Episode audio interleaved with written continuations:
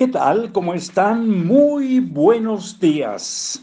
Estamos listos para entregarles el hábito número 66 de Misión Emprender, libro escrito por Sergio Fernández y Raimón Samson. Los 70 hábitos de los emprendedores de éxito. Ya en el 66 estamos cerca de terminar con 70. Negocia todo. Una frase de Peter Drucker. Lo más importante en una negociación es escuchar lo que no se dice. Hay dos cosas que no te enseñaron en la escuela y que te costará dinero. No dominarlas. Hablar en público y negociar.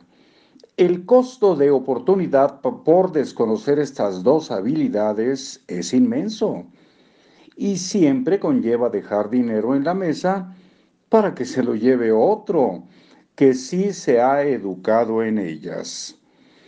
Los autores de este libro disfrutamos negociando lo impensable y podríamos poner ejemplos de negociación extravagantes, de unas gafas en una farmacia, un juguete en una juguetería, comida en mercadillos, compras de software, un cuarto de baño en una constructora, automóviles en Internet, compras de pisos, un curso a un conocido gurú internacional, una reforma de piso y muchos ejemplos más, donde hemos comprobado una y otra vez que la gente está dispuesta a negociar y también a regatear los precios por una razón muy poderosa, necesitan y quieren vender. Hagamos algunas distinciones. Regatear es discutir el precio, negociar es dar algo para recibir otra cosa a cambio. En el regateo solo hay presión para reducir el precio. En la negociación hay un toma y daca dar para recibir. Por ejemplo, si consigo un mejor precio a cambio de un pago al contado o anticipado, o un mejor precio por una compra de mayor cantidad, también conseguir una rebaja a cambio, a cambio de proporcionar nuevos clientes. Todo eso es negociar. Negociar es hacer el negocio más grande Regatear es hacer el precio más pequeño. Si hay más elementos en juego que el precio, eso es negociar. Pero si solo se habla de precio, eso es regatear. Se pueden combinar ambas técnicas empezando por la negociación y rematarla con un regateo final sobre el precio ya negociado. Regatear es bueno, negociar es mejor. En el regateo uno pierde a costa del otro. En la negociación ambos ganan. La mayoría de la gente confunde ambos conceptos y se conforma con pedir rebajas a cambio de nada. Cualquier eh, pequeño mercado, como por ejemplo Portobelo de Londres, te mostrará que los precios al principio del día son unos, a mediodía son otros, para acabar bajando al final de la jornada. Por ejemplo, cuando eres el primer cliente de un comerciante, podrás rebajar el precio porque necesita vender todo lo que tiene y aún no le ha comprado nadie. Rompes con la sequía de caja. A mediodía haya más compradores. Los precios se estabilizan y no son tan negociables. El vendedor espera vender toda su mercancía. Al final del día aún queda stock no vendido y hay prisa por venderlo. Aceptará rebajas de precio y ya no digamos si la mercancía es perecedera. A negociar se aprende como a todo. Como pautas te diremos que la mejor forma de negociación es desde el mundo del otro es decir, mostrando empatía y viendo la transacción desde su punto de vista que busca. que sabe, que necesita, hasta dónde está dispuesto a llegar, que no tolerará. Si te informas bien antes de negociar de los intereses de la otra persona, te será fácil negociar desde su mundo.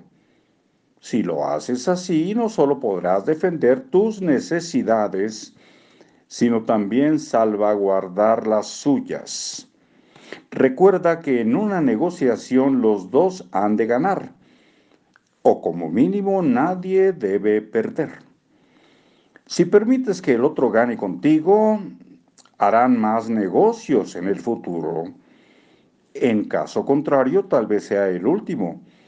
A la gente no le gusta perder siempre. Pregúntate, ¿qué gana el otro? Asegúrate de su beneficio. En caso contrario, es una mala negociación. De hecho, es un abuso. Negociar desde su mundo es un ejercicio de empatía y es inteligencia comercial. Hay otra técnica que funciona muy bien. Se trata de la técnica de negociación de Henry Kissinger, quien fue secretario de Estado con los presidentes Nixon y Ford. Este político, acostumbrado a negociar al más alto nivel con dirigentes de otros países, dedicaba una hora a sus negociaciones. Durante 45 minutos se centraba en los puntos de acuerdo fáciles, los menos complejos los temas en los que era relativamente fácil llegar a un acuerdo y dejaba los últimos 15 minutos para centrarse en los puntos difíciles.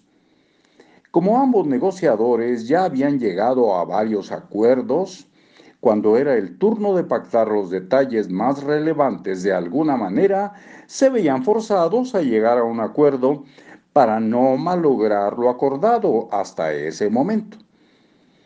Además habían creado un clima de entendimiento y por último el tiempo ya no daba para muchas discusiones. Le funcionó de maravilla. Dos pautas desde su mundo y a lo Kissinger y verás cómo triunfas en, en tus negociaciones. Esto vale no solo en los negocios, sino también en tus relaciones personales como padre y con tu pareja, entre otros. Tres ideas poderosas. Negociar es un win-win, ganar-ganar, y abre la puerta a más negocios futuros. Regatear es presionar la compra a cambio de nada. Negociar es flexibilidad mental y empatía comercial. Hábito, negocialo todo por sistema.